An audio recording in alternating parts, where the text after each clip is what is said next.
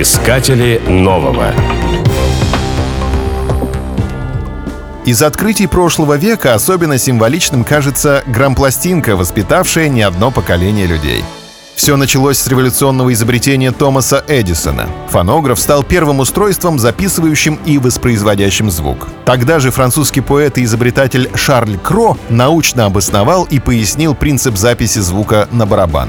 Спустя 10 лет, основываясь на этих открытиях, американский изобретатель Эмиль Берлинер предложил новый метод записи и воспроизведения звуков и запатентовал рекордер и граммофон. Именно Берлинер предложил придать носителю звуковой информации форму круглого диска.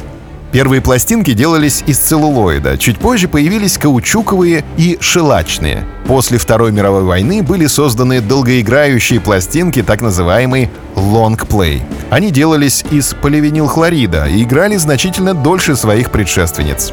Кроме виниловых пластинок, в разное время выпускали и другие, например, бумажные с нанесенным на них тонким слоем воска. Их часто называли «говорящие письма». Если виниловые пластинки были исключительно черные, то так называемые гибкие пластинки можно было купить в любом цвете. Какое-то время звук даже записывали на рентгеновских снимках. В новейшей истории грампластинка успела и потерять, и вернуть свое былое величие. Изобретение компакт-дисков чуть было не погубило культовый винил, однако в настоящее время он переживает свое второе рождение и награждается эпитетами «подлинный», «немассовый», «необезличенный», «достоверный», «сопричастный». Искатели нового.